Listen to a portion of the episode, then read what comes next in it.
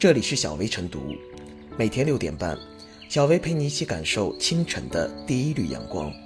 同步文字版，请关注微信公众号“洪荒之声”。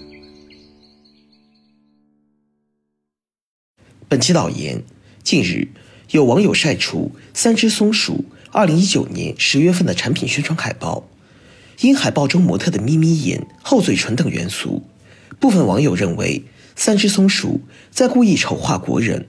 此事在微博上引发争议。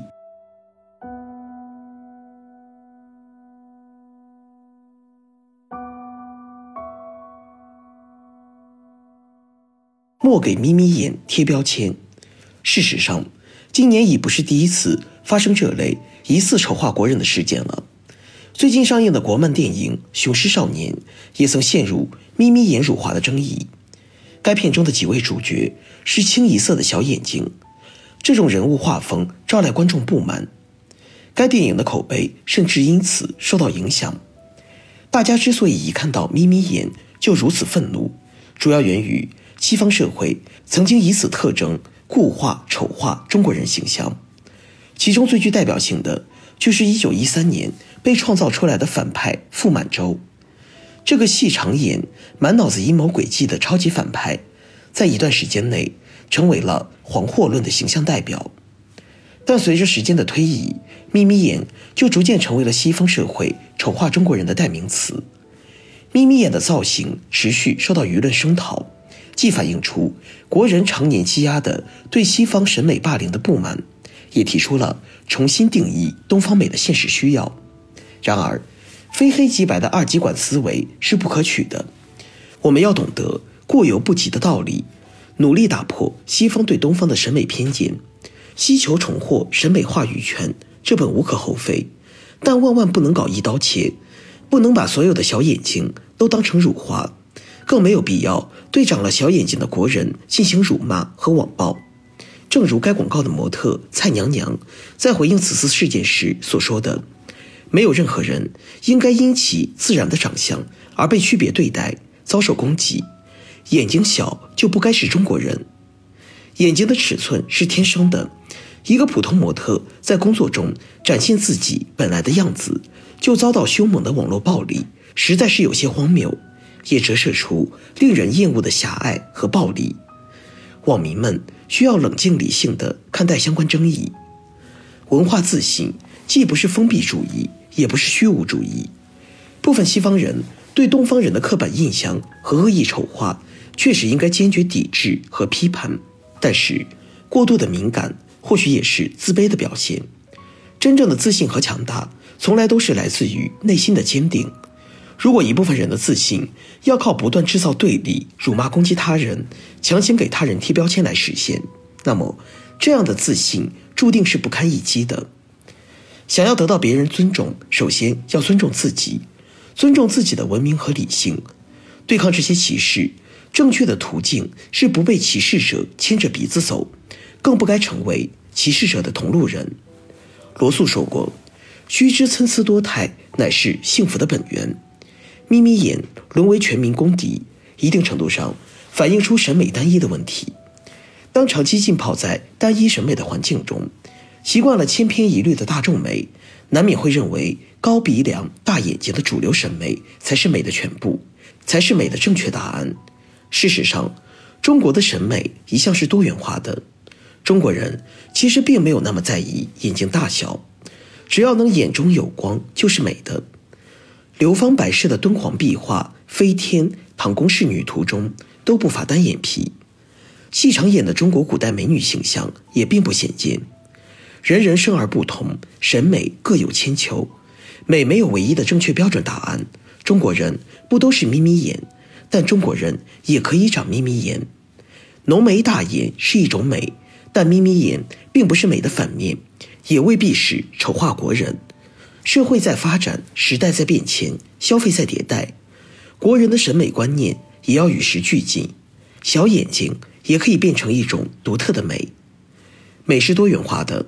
学会接受多样化的美，也是一种智慧。我们在欣赏大众美的同时，也应该学会接受不一样的美，更不必动辄给别人贴上标签。审美风格更加多元丰富，社会空间才能越来越包容。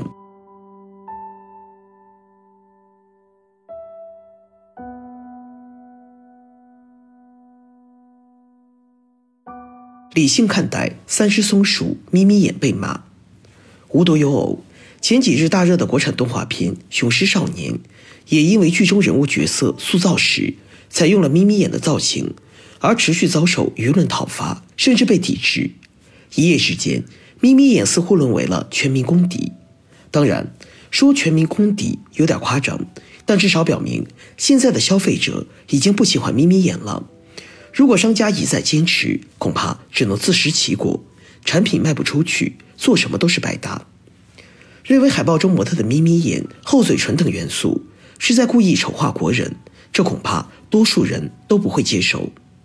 从文化自信的角度看，眯眯眼真的不算什么，也不该被上纲上线。据了解，该广告宣传页面于二零一九年十月上线，时值国潮风流行，因此。选择国潮风来进行广告拍摄，意图传达给消费者国潮的视觉感受。该页面中模特为中国人，其妆容均基于个人特征打造，绝无刻意丑化之意，与陈曼事件无关。此前，该广告宣传页面也未接受到任何投诉及反应，这说明当时的消费者是接受的，也没有觉得什么不妥。但时隔几年，消费者的口味变了。就受到了一些质疑，这是很自然的。其实，这恰恰说明今天的网络主流审美和精神文化认同产生了微妙的变化。随着网络的越来越发达，随着消费者越来越成熟，其口味的变化时间可能更短了。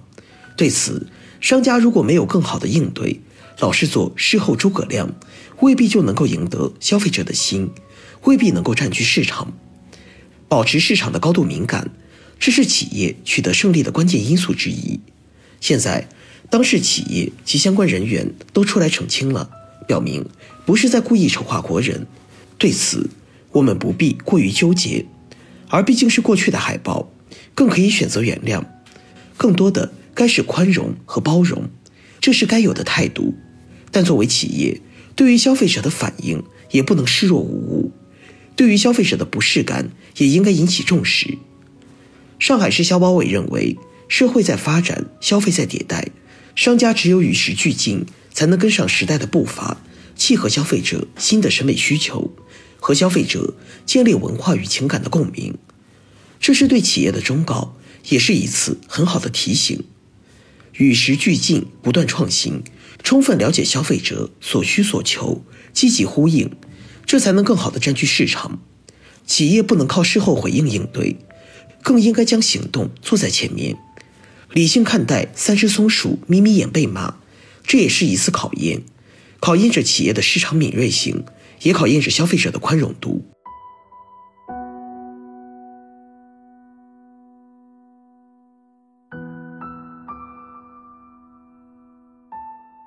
最后是小贝复言，三只松鼠两年前发布的一则产品宣传海报，近日在网上引发热议。其中，眯眯眼的人物形象引起网友的质疑。实际上，对于眯眯眼的争议，充其量是一种审美差异。只有当眯眯眼与丑陋行为联系在一起时，才是对国人的丑化。大众审美也好，小众审美也罢，都是个人审美价值选择。我们要抵制的不是眯眯眼的形象，而是对国人的刻板印象。文化自信既不是封闭主义，也不是虚无主义。要改变外人对国人的落后观念，还需要先改变自己的态度。三只松鼠模特事件，恰恰反映的就是国人对于文化自信的误认。小眼睛无罪，要追求文化自信，就不能谈外来文化而色变。只有在相互交流中，才能取其精华，去其糟粕，激发民族文化的发展活力。